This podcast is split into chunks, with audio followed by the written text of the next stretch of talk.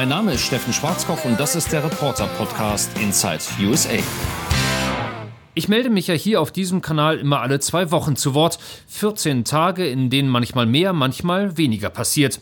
Diesmal war so einiges los. Ich habe die Kollegen in Berlin mit einer Falschmeldung in Aufregung versetzt, bewaffnet eine Schule überfallen und mich von einer 70-Jährigen anschreien lassen.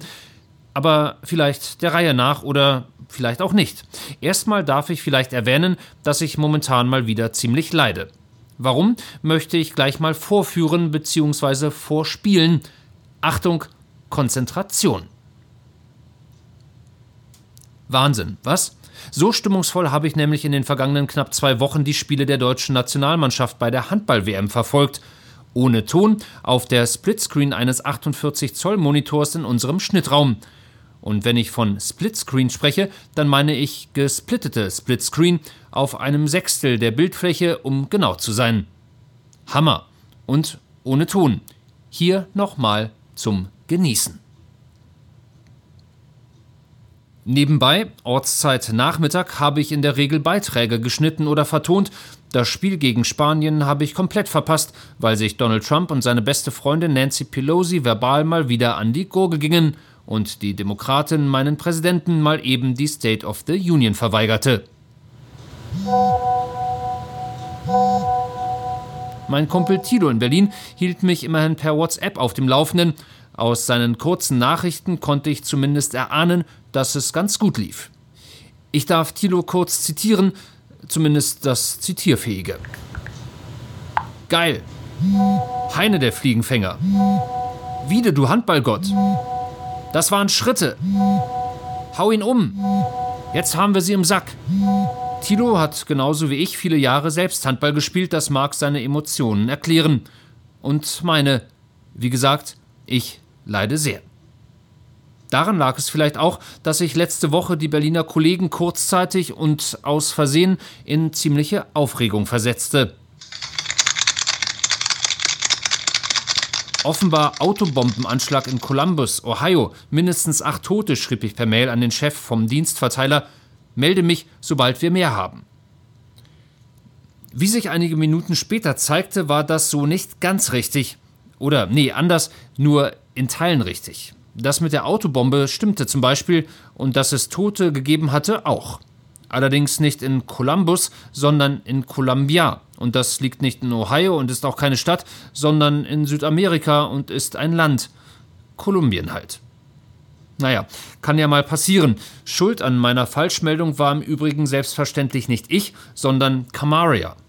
Oder unsere Telefonanlage. Jedenfalls hatte Camaria, die für unseren amerikanischen Partnersender CBS arbeitet, gerade mit meiner Kollegin Sabine telefoniert und musste dann plötzlich auflegen, weil es einen Bombenanschlag in Columbus gegeben hatte. Oder Columbia oder irgendwas mit Com jedenfalls. Und Sabine kam gleich zu mir und ich schrieb besagte Mail ganz schnell. Und hatte dann den Salat. Ziemlich viele Berliner Kollegen, die sich über mich lustig machten und gute Ratschläge erteilten. Früher ins Bett gehen zum Beispiel oder weniger Alkohol trinken. Und wenn doch Alkohol trinken, dann bitte nicht während der Arbeitszeit und so weiter und so weiter. So, ist ja gut. Laber nichts, Schwarzkopf, erzähl uns nichts von Kolumbien und Handball, wird der ein oder andere wahrscheinlich gerade denken, was war da los mit dem bewaffneten Überfall auf die Schule? Also gut, weil mir das sonst ohnehin keiner glaubt, habe ich meinen Überfall mit dem Handy aufgezeichnet. Hier der Mitschnitt. Hey, I need to talk to someone about my kid. Hey. No, I need to do it right now, right now. Der, der da so rumschreit, das bin ich. Und gerade als ich meine Waffe ziehe, ja, da werde ich unterbrochen. Freeze. You guys do realize we don't take the oath that says we're going to die. Did you know that? 27 years Der, der jetzt da rumschreit, ist ein Polizist. Zumindest ein ehemaliger. Ich habe dann doch niemanden erschossen. Zum einen, weil man das nicht macht. Zum anderen, weil das Ganze nur ein Training war und meine Wumme auch nicht echt war. Falls jetzt jemand komplett verwirrt ist, wir hatten an der Schule unserer Kinder letztens ein Active Shooter Training für Eltern und Lehrer. Was machen, wenn jemand anfängt rumzuballern im Klassenzimmer, im Restaurant, auf dem U-Bahnhof? In Deutschland mag so ein Training skurril erscheinen, hier in den USA ist es nicht. Die Wahrscheinlichkeit, dass jemand mit einer Waffe irgendwo hineinstürmt und ziellos Leute erschießt, ist leider gar nicht so gering. Es gibt mehr Pistolen und Gewehre in Amerika als Menschen. Mancher hat gleich drei oder vier Stück zu Hause. Man weiß ja nie, wofür das gut ist. Und im vergangenen Jahr sind rund 40.000 Menschen durch Waffengewalt umgekommen. Und deswegen durfte ich letztens an unserer Schule Amokläufer spielen.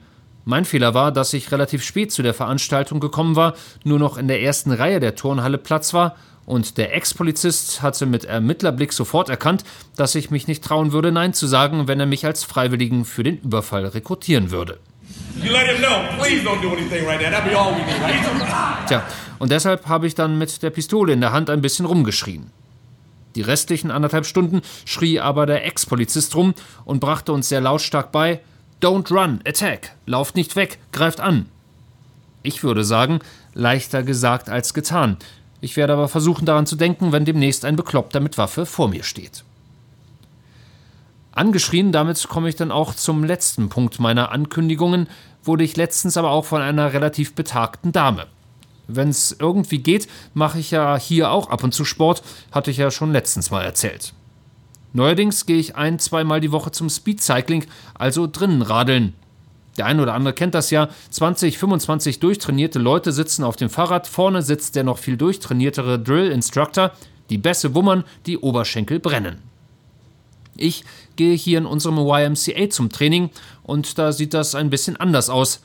Die Teilnehmer sind eher so zwischen 50 und 60, es dudelt Country-Musik und die Drill-Instructorin macht den Job auch schon seit einigen Jahren. Oder sagen wir besser Jahrzehnten. Katie ist locker 70, kann aber auch laut werden. Hey you, the new one, schreit sie mich an, als es gefühlt in die Berge geht und wir den Widerstand des Ergometers erhöhen müssen. I wanna see you sweat. Erstaunlich, wie sie in dem hohen Alter noch brüllen kann. Aus Angst, nochmal angerührt zu werden, habe ich dann auch ordentlich geschwitzt und eine schöne kleine Pfütze unter meinem Fahrrad produziert. Irgendwie kam mir dabei der Gedanke an Nancy Pelosi. Keine Ahnung, ob die auch Fahrrad fährt, jedenfalls ist sie für ihre 78 Jahre auch ziemlich fit.